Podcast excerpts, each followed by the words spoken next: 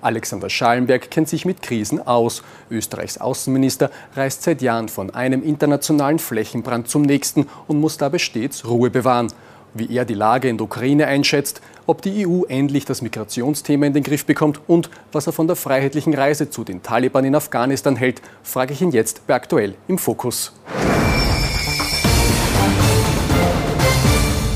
Herr Außenminister, danke, dass Sie sich Zeit äh, nehmen für dieses Gespräch. Ich würde gern mit äh, den aktuellsten Entwicklungen in Bergkarabach beginnen. Ähm, da sind äh, Zehntausende Armenier mittlerweile aus der Region geflohen.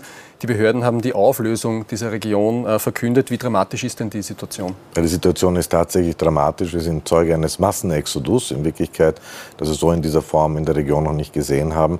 Laut armenischen äh, Quellen sind schon 85.000 Menschen gegangen. Wir müssen damit rechnen fast, dass die Region quasi von allen ethnischen Armeniern äh, geleert wird, die sich natürlich jetzt in dieser Situation nicht sicher fühlen.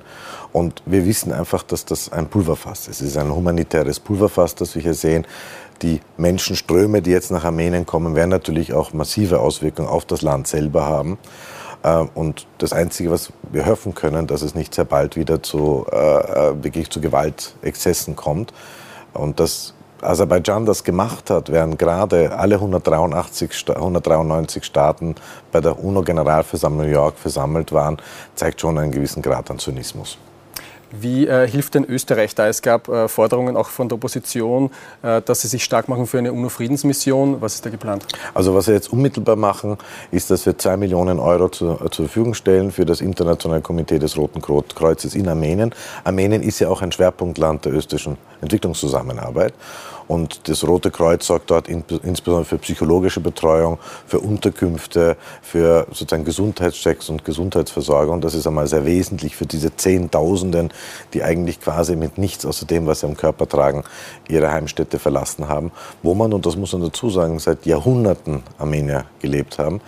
Ich selber werde eigentlich äh, ein sehr großer Befürworter einer UNO-Mission, sozusagen, dass es unabhängige internationale Augen und Ohren gibt im Bergkarabach. Ich befürchte nur, dass hier Aserbaidschan nicht zustimmen wird. Wie glauben Sie, wird äh, die Situation äh, jetzt weiter verlaufen? Wird das ein Flächenbrand in dieser Region werden? Es könnte ein Flächenbrand werden. Wir haben ja doch in der Vergangenheit erlebt, dass man, man hat es ja früher sozusagen als eingefrorenen Konflikt bezeichnet und haben erleben müssen, wie er dann plötzlich zu einem wirklichen Krieg wurde, als Aserbaidschan Armenien angegriffen hat.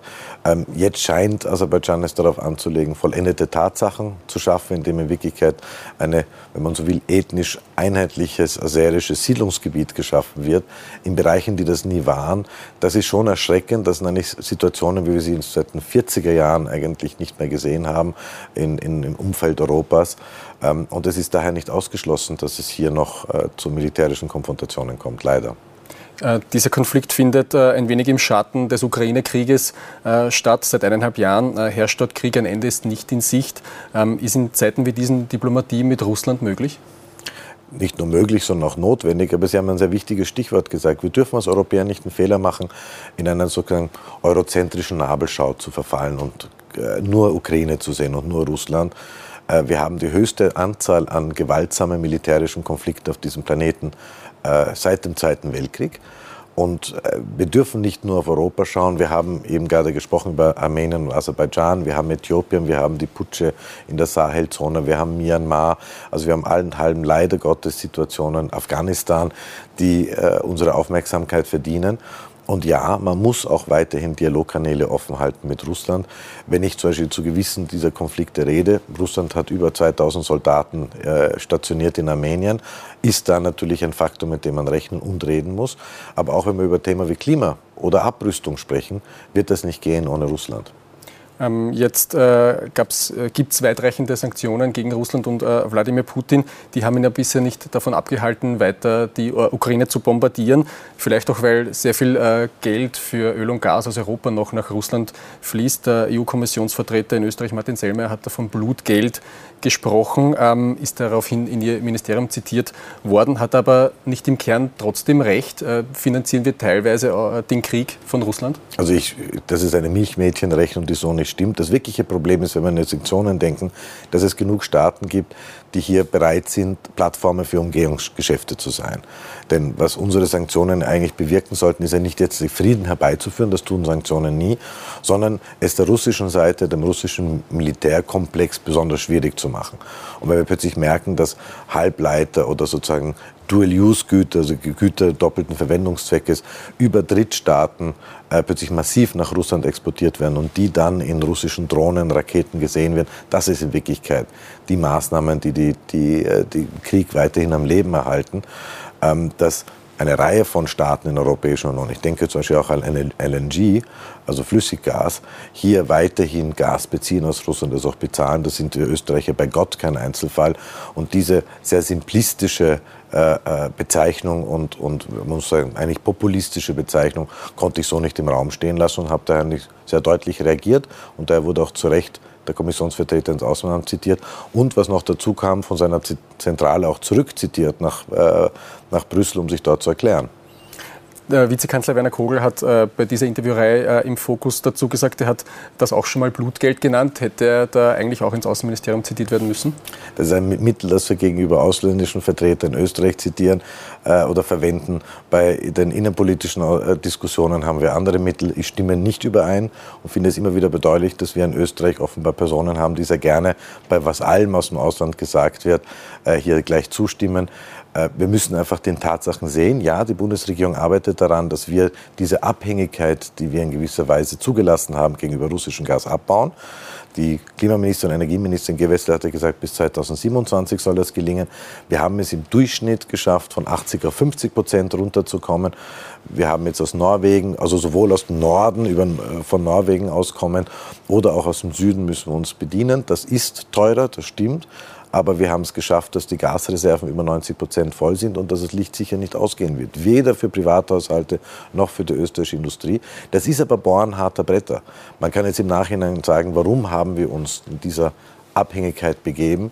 Da kann ich nur sagen, schauen wir uns die Geschichte an. Österreich war das erste Land, das einen Vertrag hatte mit Gazprom, also die ÖMV, damals seit 1968. Und das war nie ein Thema. Es war nie ein Thema. Nicht einmal, also weder Brezhnev in der Sowjetunion oder Andropov haben das als Mittel verwendet. Erst Putin hat Gas als Erpressungsmittel verwendet, genauso wie Nahrungsmittel, genauso wie Getreide. Das ist schon eine neue Qualität, die wir so in den letzten 40 Jahren nicht gesehen haben. Aber hätte man dann äh, mit äh, 2014 äh, Übernahme der Krim nicht schon hellhöriger werden müssen, auch als Österreich? Rückblickend betrachtet gilt das wohl für uns alle. Wir waren vielleicht irgendwo Opfer eines gewissen Wunschdenkens. Wie noch am 23. Februar letzten Jahres, am Tag bevor Russland angegriffen hat, haben uns das alle eigentlich insgeheim nicht vorstellen können, dass hier einfach mit Raketen und Panzern äh, einmarschiert wird. Das wäre sozusagen der Zweite Weltkrieg und dass hier sogar zivile Ziele massiv äh, angegriffen werden und Kriegsverbrechen äh, begangen werden und Verbrechen gegen das internationale Völkerrecht. Das haben wir uns ja nicht vorstellen können. Warum? Weil wir es uns nicht vorstellen wollten. Und weil wir irgendwie dann doch davon ausgegangen sind, Staaten, und zwar auch autoritäre Staaten wie Russland, werden doch nicht ihre eigenen Wirtschaftsinteressen torpedieren, werden nicht ihre eigene Mittelschicht in Mitleidenschaft ziehen. Und das war rückblickend sicher naiv, aber ich glaube, irgendwo auch ein Weckruf. Ich sage immer, der, 24, der Angriff Russland auf die Ukraine ist wie ein geostrategischer Eiskübel, der uns ins Gesicht geschüttet wurde und uns aufgeweckt hat. Und wir sehen jetzt, wir sind nüchterner, wir sehen den Planeten mehr so, wie er ist und nicht so, wie wir ihn uns gerne wünschen würden.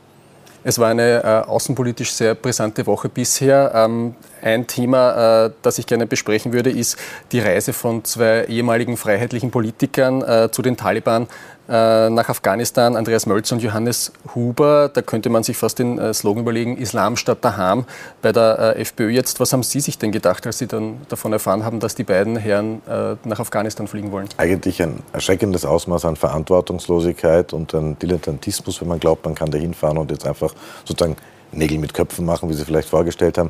Wir haben von dieser Reise von dritter Stelle erfahren und haben den, den FPÖ-Club auch entsprechend informiert und vorgewarnt.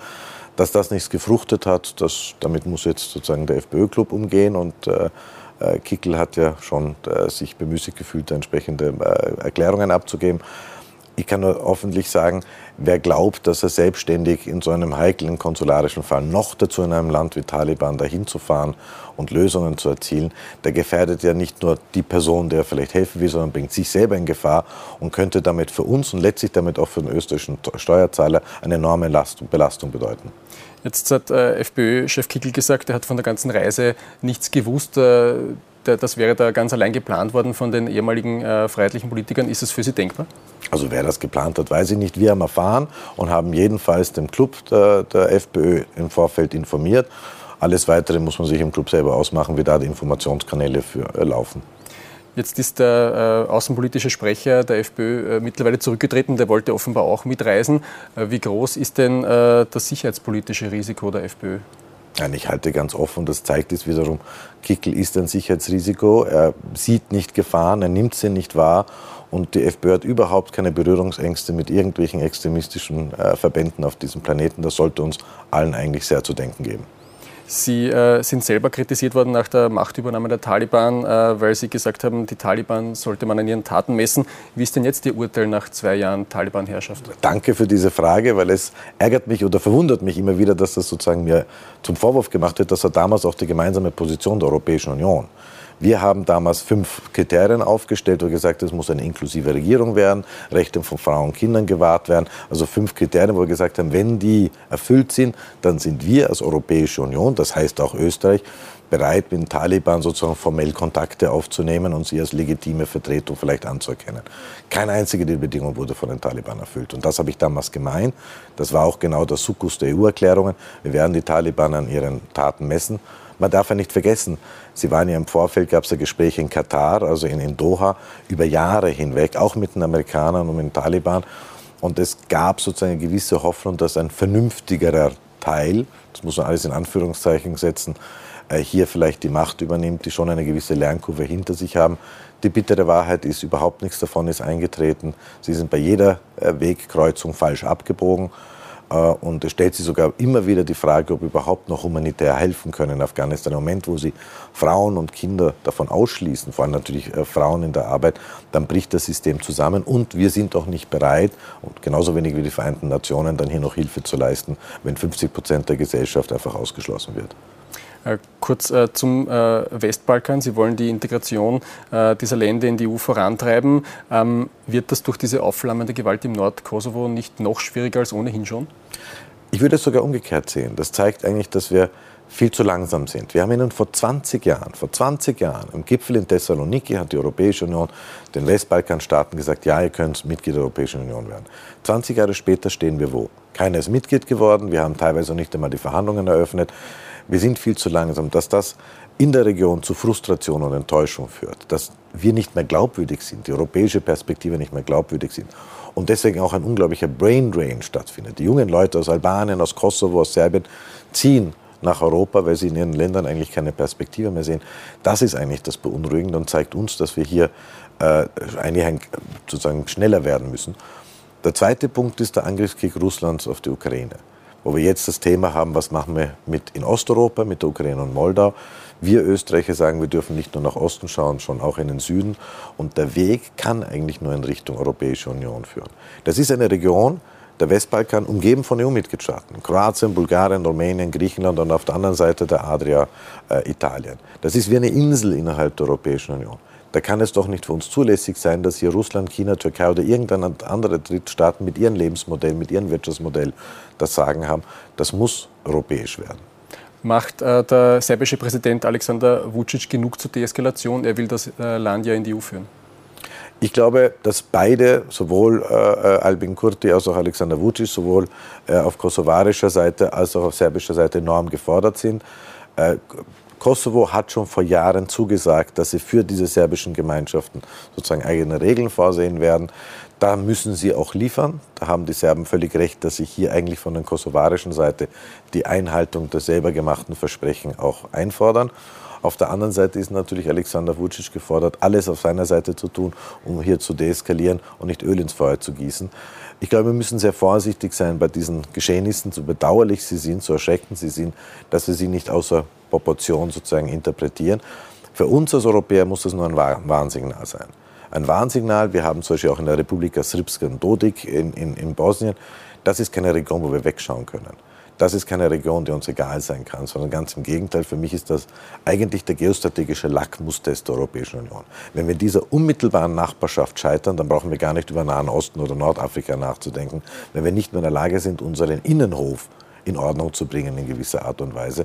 Das heißt, die Botschaft an uns ist, nicht weg, äh, wegschauen, stärker engagieren. Und letzten Endes ist das Einzige, was langfristig hier zur Beruhigung, zur Pazifizierung und zu einer Normalisierung beitragen kann, die europäische Perspektive. Wir können bei der Europäischen äh, Union bleiben. Äh, da gab es jetzt einen Durchbruch bei der Asylkrisenverordnung gestern in Brüssel. Äh, Deutschland hat die Blockade aufgegeben. Wie jetzt Italien entscheiden wird, ist noch ein bisschen offen. Wie sehen Sie diese Entwicklungen? Also ich sehe da eigentlich sehr positiv. Die Innenminister haben ja schon vor einigen Monaten einen echten Durchbruch geschafft. Das ist ein Gesamtpaket. Man darf da nie einen Einzelteil rausnehmen. Wir Österreicher wissen ganz genau eigentlich und haben eine sehr klare Position, was zu tun wäre. Einen klaren Außengrenzschutz den Namen verdienen. Dass wir wirklich schon an Außengrenzen hier Asylverfahren durchführen. Dass wir uns auch überlegen, ob wir nicht in Drittstaaten so viel stärker hier mit Asylverfahren beginnen können. Dass wir Migrationspartnerschaften mit jedem einzelnen Staat äh, in Nordafrika zum Beispiel einrichten. Das heißt, wir wüssten alle, was zu tun ist. Ich bin froh, dass jetzt endgültig auch andere Partner in der Europäischen Union sehen. Das Problemat die Problematik bei der Migration das ist eine Betroffenheitsthematik. Jedes Jahr ist irgendein anderer Staat betroffen. Letztes Jahr war Österreich der Staat mit der höchsten Anzahl an Asylanträgen pro Kopf. Und ich sage immer, es waren 112.000. Pro Kopf auf Deutschland umgerechnet wäre es über eine Million Asylanträge in Deutschland gewesen. Also man sieht die Dimensionen auch für, für äh, Nicht-Österreicher. Oh, und dann das nächste Mal ist es vielleicht Spanien, dann Italien, dann die Niederlande. Und die anderen schauen zu. Und das ist das, das Problem. Und ich glaube, jetzt habe ich doch langsam das Gefühl, dass die EU-Partner, die nicht so unmittelbar betroffen sind, verstehen, dass das ein Thema ist, das gelöst werden muss. Und zwar im europäischen Sinne. Denn wenn wir es nicht lösen, unterminieren wir à la longue die Zustimmung, auch in Österreich, glaube ich, der Österreicherinnen und Österreicher zum europäischen Projekt.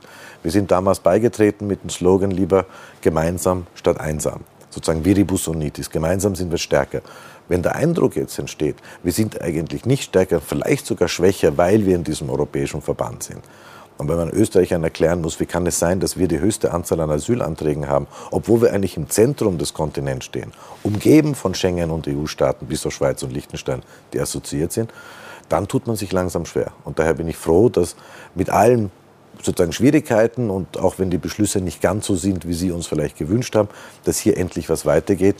Die große Erwartung ist jetzt, weil jetzt kommt der nächste Schritt, dass das die Verhandlungen, genau, die Verhandlungen mit dem Europäischen Parlament, dass hier das Europäische Parlament nicht diese Einigung, die die Mitgliedstaaten sehr schwierig getroffen haben, jetzt das nicht sozusagen verwässert und kaputt macht. Glauben Sie, geht sich das bis zur EU-Wahl nächstes Jahr aus? Äh, EU-kritische Parteien würden wahrscheinlich darauf hoffen, dass äh, die EU da wieder im Chaos versinkt. Also ich glaube, und da bin ich ganz eines Sinnes mit Margarete Schieners, dem Vizepräsidenten der Kommission, es wäre, glaube ich, sehr wichtig für die Europäische Union, wenn wir hier mal öffentlich zeigen, wir können Nägel mit Köpfen machen.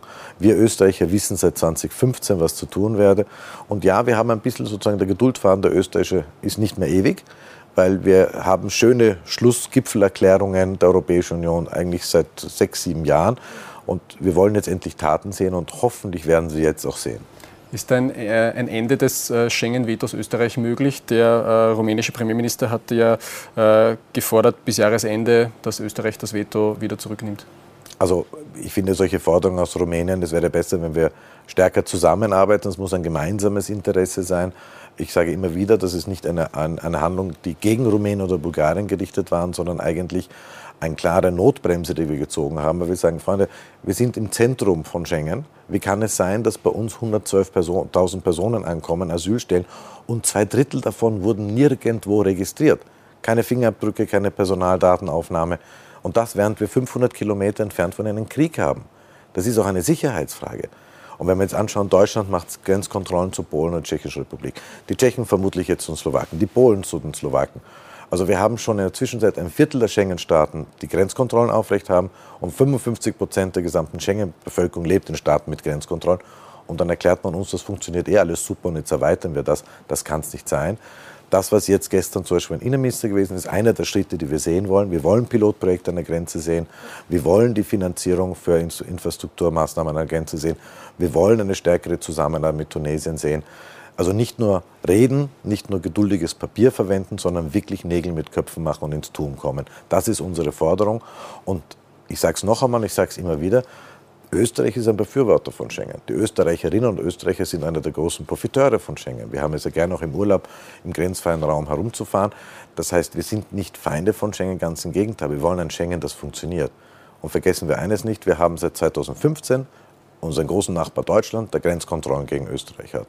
Und Bundeskanzler Scholz hat in Wien, als er hier zu Besuch war, erklärt, die sind unerlässlich. Ja, warum sind sie unerlässlich, wenn Schengen so gut funktioniert? Ich würde abschließend noch kurz äh, zur äh, Innenpolitik kommen. Da war auch einiges los. Äh, Ihre Partei startet äh, eine Optimismuskampagne äh, mit äh, dem Slogan Glaub an Österreich. Das ist ein, eine Anlehnung an das Zitat von Leopold Fiegel. Wie hilfreich ist denn, denn das bekannt gewordene Video von Parteichef Karl Nehammer? Also ich finde die Kampagne goldrichtig. Und ich bin ja selber jemand, der seit Monaten sagt, wir müssen aufpassen, dass wir hier nicht sozusagen uns selber die ganze Zeit, und ich sage nicht nur Österreich, sondern der Westen, der freie demokratische Westen, uns immer wieder in Untergangsfantasien ergehen. Ähm, wir sind resilienter, wir sind stärker, als wir selber glauben.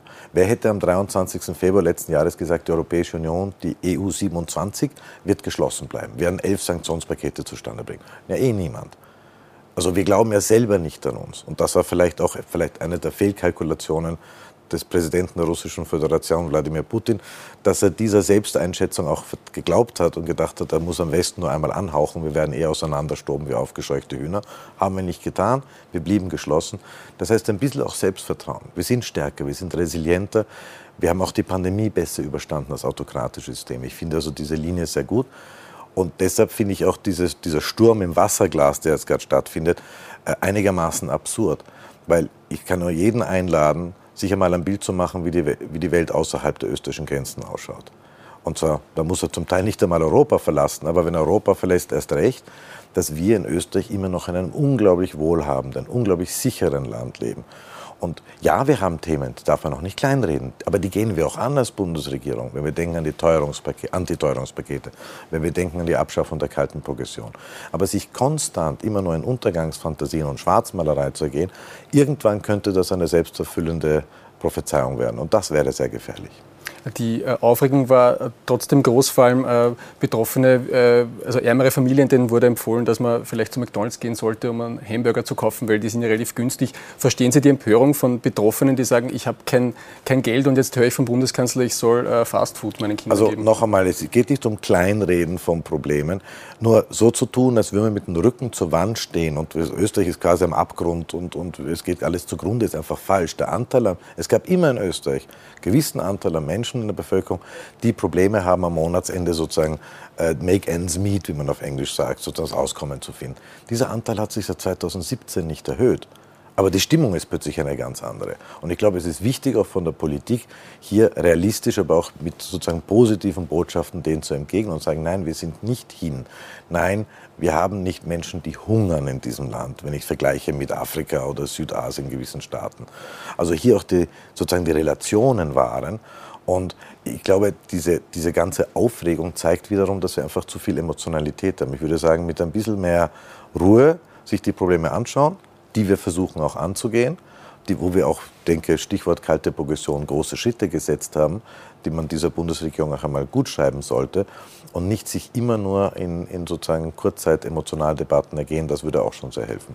Dann zitiere ich jemanden, der jetzt nicht für emotionale äh, Wortmeldung bekannt ist, den Caritas-Präsidenten Landau, der sagt, wer sagt, dass in Österreich niemand hungert oder friert, hat von der Wirklichkeit der Menschen keine Ahnung. Ähm, was entgegnen Sie dem? Äh, dass ich glaube, dass es niemand gäbe in Österreich, der Probleme hat. Das hat auch niemand behauptet. Nur wenn man in der ganzen Zeit in der Öffentlichkeit so tut, als wäre das die Mehrheit und hier Zahlen verwendet, die meiner Meinung nach einfach nicht zutreffend sind. Ich weiß, was auch der, Wirtschaftsminister Martin Kocher gesagt hat, der für mich auch sozusagen über wen Verdacht haben ist. Die Zahlen haben sich in Wirklichkeit in den letzten Jahren nicht massiv verändert. Aber wir haben jetzt plötzlich eine Stimmung, als wäre alles am Ende. Und das, darum geht's dass wir hier sagen, ja, wir haben natürlich nicht, es sind keine paradiesischen Verhältnisse, er muss tätig werden, selbstverständlich. Aber bitte lasst uns doch die Kirche im Dorf lassen.